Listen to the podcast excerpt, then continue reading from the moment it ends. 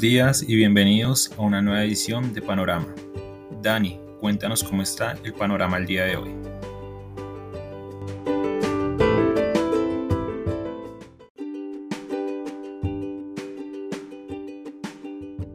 Muy buenos días a los seguidores del podcast Panorama de Global Securities. Hoy 27 de octubre de 2021. Tenemos digamos, una dinámica indecisa, estamos planos, no es igual a la dinámica de las anteriores ocasiones que era indecisa, pero era porque no alcanzaban a, valorizarse suficiente. Hoy sí tenemos estancamiento ya en la dinámica de los precios de las acciones eh, a nivel agregado, porque pues obviamente hay algunas como Microsoft que continúan punteando de manera positiva. Noticia del día, bueno, ya vamos alcanzando las 200 compañías o 200 compañías de las 500 que hacen parte del Standard Poor's, pues con publicación de resultados de tercer trimestre. Y dentro de esto, pues bueno, interesante. Los ingresos han superado las expectativas en 1.8%, las utilidades en 12,5% y esta es la razón por la cual ayer marcamos un nuevo máximo histórico y durante el intradía el Standard Poor's se acercó a los 4.600 puntos, aunque cerró un poco por debajo. Esto podría dar algo de toma de utilidades sin duda, más que de preocupaciones porque se venga una estanflación. Mañana tendremos el dato de crecimiento de Estados Unidos, probablemente veamos algún titular al respecto, pero eh, seguimos de nuestro lado descartando este escenario por ahora. Con respecto al Standard Poor's 500, entonces, hoy los futuros abren con estabilidad. Hace algunos minutos descendían menos 0.07%, luego subían menos, más 0.05%, es decir, muy, muy estables. en Europa también tenemos descensos cercanos al 0.3%. Ayer el índice de Stock 600, que trata de medir el comportamiento del mercado europeo como un todo, al cierre de la jornada alcanzó el máximo histórico de 476 unidades, pero luego descendió y hoy vamos pues alejándonos un poco. Con respecto a la temporada en Europa también viene con pie derecho muy positivamente. Los ingresos superan expectativas en 2.6% y las utilidades en un 11%. En Europa, Deutsche Bank superó las expectativas de utilidades, pero dicen que principalmente lo hizo por eh, una menor monto de provisiones. Eh, dentro de los componentes de los ingresos no le gustó a los analistas que eh, se haya registrado mm, una caída en lo que fue el tema de ingresos por eh, el trading de renta fija y tampoco pues que sus pares, su competencia tuvo o registraron un muy buen trimestre en temas de acciones, mientras que Deutsche Bank se está alejando o había tomado la decisión de alejarse de este mercado. Por eso la acción de Deutsche Bank viene corrigiendo de manera fuerte, 5% a la baja. En Estados Unidos, ayer tuvimos publicaciones de dos compañías muy importantes, Alphabet, que era la anterior Google, y Microsoft. Alphabet tuvo el mayor crecimiento trimestral de ingresos de los últimos 14 años, pero algunos elementos de estas publicaciones no le gustó a los inversionistas, principalmente el bajo dinamismo, entre comillas, bajo de YouTube y el bajo dinamismo, entre comillas, de sus ingresos de servicios en la nube, entre comillas, porque crecieron a tasas impresionantes, sobre todo el de servicios en la nube, cerca de un 35%. Pero como esperaba más, bueno, lo que están haciendo entonces en este momento es corrigiendo un poco esas fuertes valorizaciones, toma de utilidades. En Microsoft no tenemos esto, volvió a crecer de manera muy fuerte, incluso superando las expectativas de los analistas de los ingresos por 11 trimestres consecutivos y la acción sigue en rally en la apertura del día de hoy. En divisas, el dólar se ha fortalecido levemente frente a otras monedas. Las únicas que no se han debilitado frente al dólar dentro de las monedas reservas son las de Oceanía, porque allá están levantando poco a poco todas esas restricciones que se implementaron para frenar los contagios. Y la apertura, obviamente, implica mejor dinámica económica y esto ha tenido incidencia positiva. Pero de todas maneras, ese fortalecimiento del dólar frente a otras monedas reservas no es muy fuerte. Ayer teníamos DXY 93.8, hoy son 93.9. Las monedas de América Latina están en los mismos niveles del día de ayer. Ese índice LASI, a través de los cuales medimos en promedio el comportamiento, está el día de hoy en 41.8 unidades. Lo interesante es que sí se está alejando esta semana de los mínimos del mes, que habían sido de 41.3. Con respecto al petróleo, bueno, finalmente hoy algo de corrección a la baja de las cotizaciones del crudo, tanto del Brent como del WTI, en un 1%. Brent está en este momento 85 dólares con 50 centavos, ayer estábamos y antier por encima de los 86 dólares, y el WTI está un poco por debajo de los 84 dólares. ¿Qué pasó acá? Bueno, API, que es el Instituto Americano de Petróleo, anunció pues, el resultado de su seguimiento sobre los inventarios del sector privado en Estados Unidos y hubo un crecimiento de 2.32 millones de barriles. Esto aparentemente puede haber frenado ese rally alcista, aunque en Cushing hubo una nueva caída de inventarios. En teoría, Cushing es donde se forman los precios para el WTI esta caída de Cushing fue de 3 millones de barriles aproximadamente.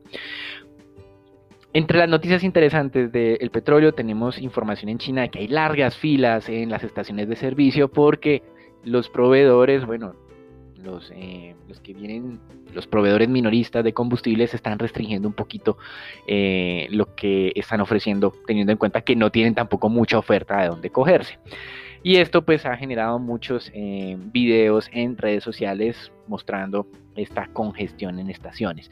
El gobierno también continúa presionando al mercado de carbón para que bajen las cotizaciones, lo ha logrado por seis jornadas consecutivas, pero pues recuerden que Xi Jinping hace algunos meses dijo que había que cerrar minas de carbón para reducir la contaminación, pues ahora están revirtiendo estas decisiones.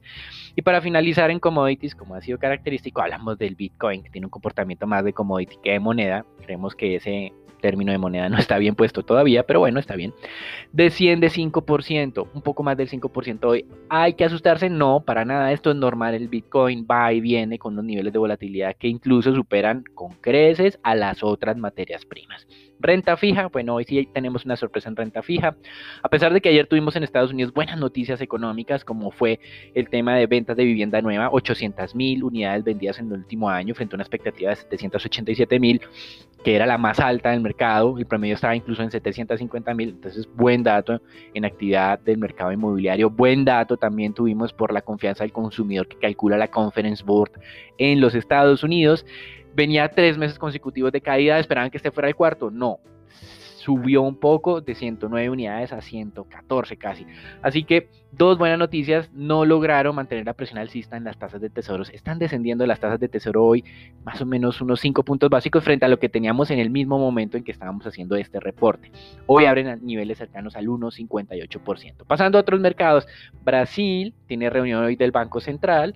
La semana comenzó con expectativas de incremento de 100 básicos en Brasil. El ayer eran 125, hoy ya son 150 básicos. ¿Qué pasa en Brasil? Bueno, la inflación está al 10.30% en este momento en la medición quincenal. Y pues obviamente el Banco Central tendría que hacer un incremento de tasa. El mercado cree que la va a dejar el día de hoy en el 7.75% su tasa de referencia. También, eh, bueno, están reuniones en horas de la tarde, finalizando la tarde, y hacia mitad de mañana tenemos la reunión del Banco de Canadá. Canadá fue el primer banco central de economías desarrolladas que inició el proceso de reducción de inyección.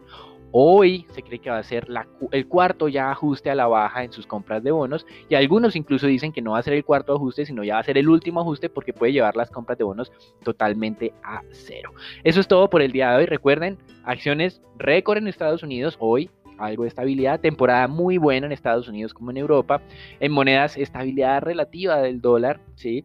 En, en commodities, pues tenemos algo ya de retrocesos en precios de del petróleo. Hoy tenemos la publicación de inventarios ya oficiales del Departamento de Energía de Estados Unidos y en renta fija retroceso de tasas a pesar de esas muy buenas noticias económicas que tuvimos el día de ayer. Tenemos reunión de Brasil, reunión de Canadá, donde pues van a continuar dando pasos para ir moderando o normalizando su postura monetaria. Ya en el caso de Brasil ya no es normalización, en Brasil ya es emergencia tratando de contener las presiones inflacionarias. Eso es todo por ahora. Los dejamos entonces con Sharon y con Santiago para que nos cuenten qué está pasando en el mercado colombiano.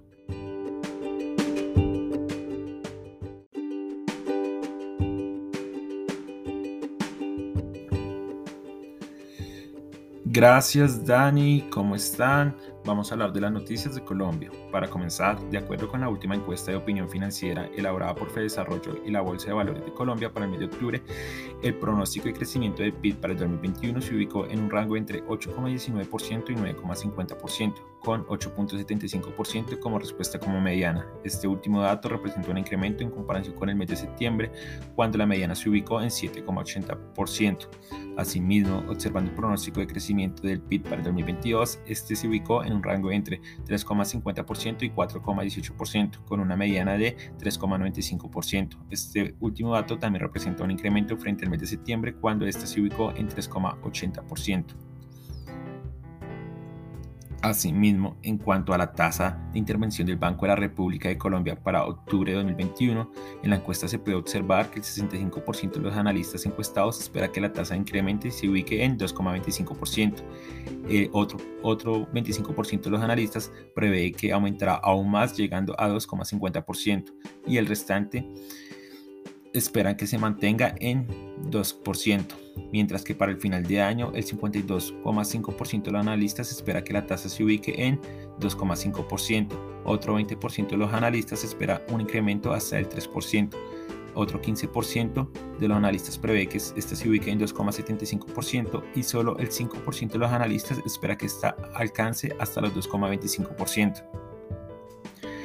Adicionalmente, en medio de un foro en medio de un nuevo foro de lo que se espera que sean los principales condicionantes para la región andina, Richard Francis, analista soberano de Fitch para Colombia, dijo que el país parece mostrar fortalecimientos más fuertes en el corto plazo, esto debido a una mejora en los precios del petróleo y una mayor reapertura de los varios sectores económicos, por lo cual para la agencia prevé que la economía del país crezca por encima del 8% para este año para terminar, en medio del primer día sin IVA que se celebrará el día de mañana, la presidenta de la Cámara de Comercio Electrónico de Colombia, María Fernanda Quiñones, dijo que las plataformas digitales esperan registrar ventas por 3 billones en los días sin IVA del cierre de este año.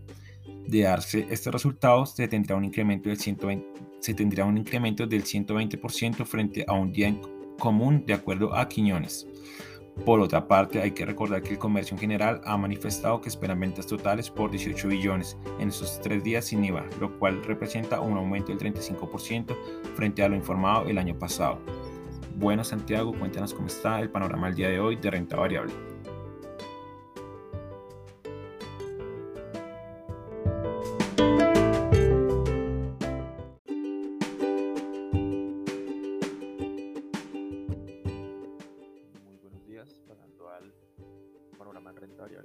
Que ayer a registrar un volumen negociado alto, un monto de negociación de 121 mil millones de pesos, donde la especie más transada fue la acción preferencial de Bancolombia con 30 mil millones de pesos.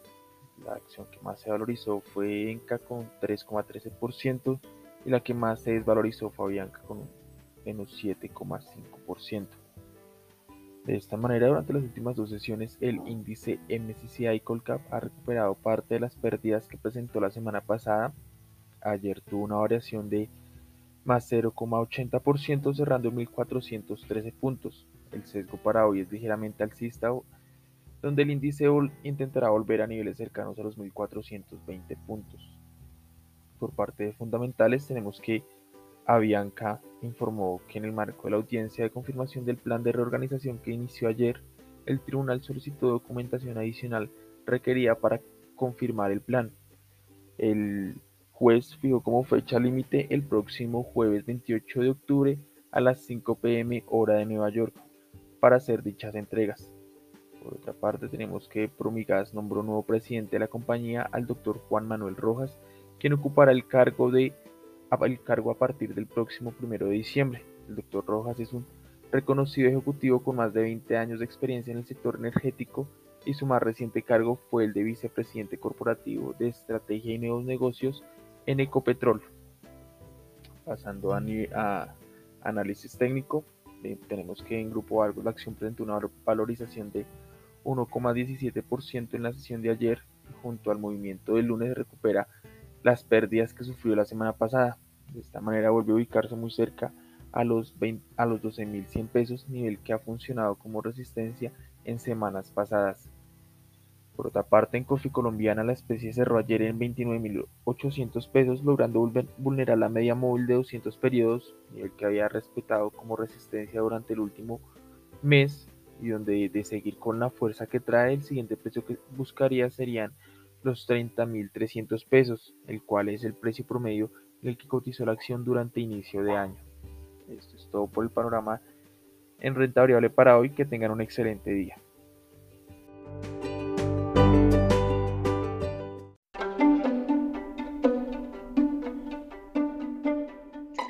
Muchas gracias Santiago. Empezando entonces con el panorama de la divisa colombiana.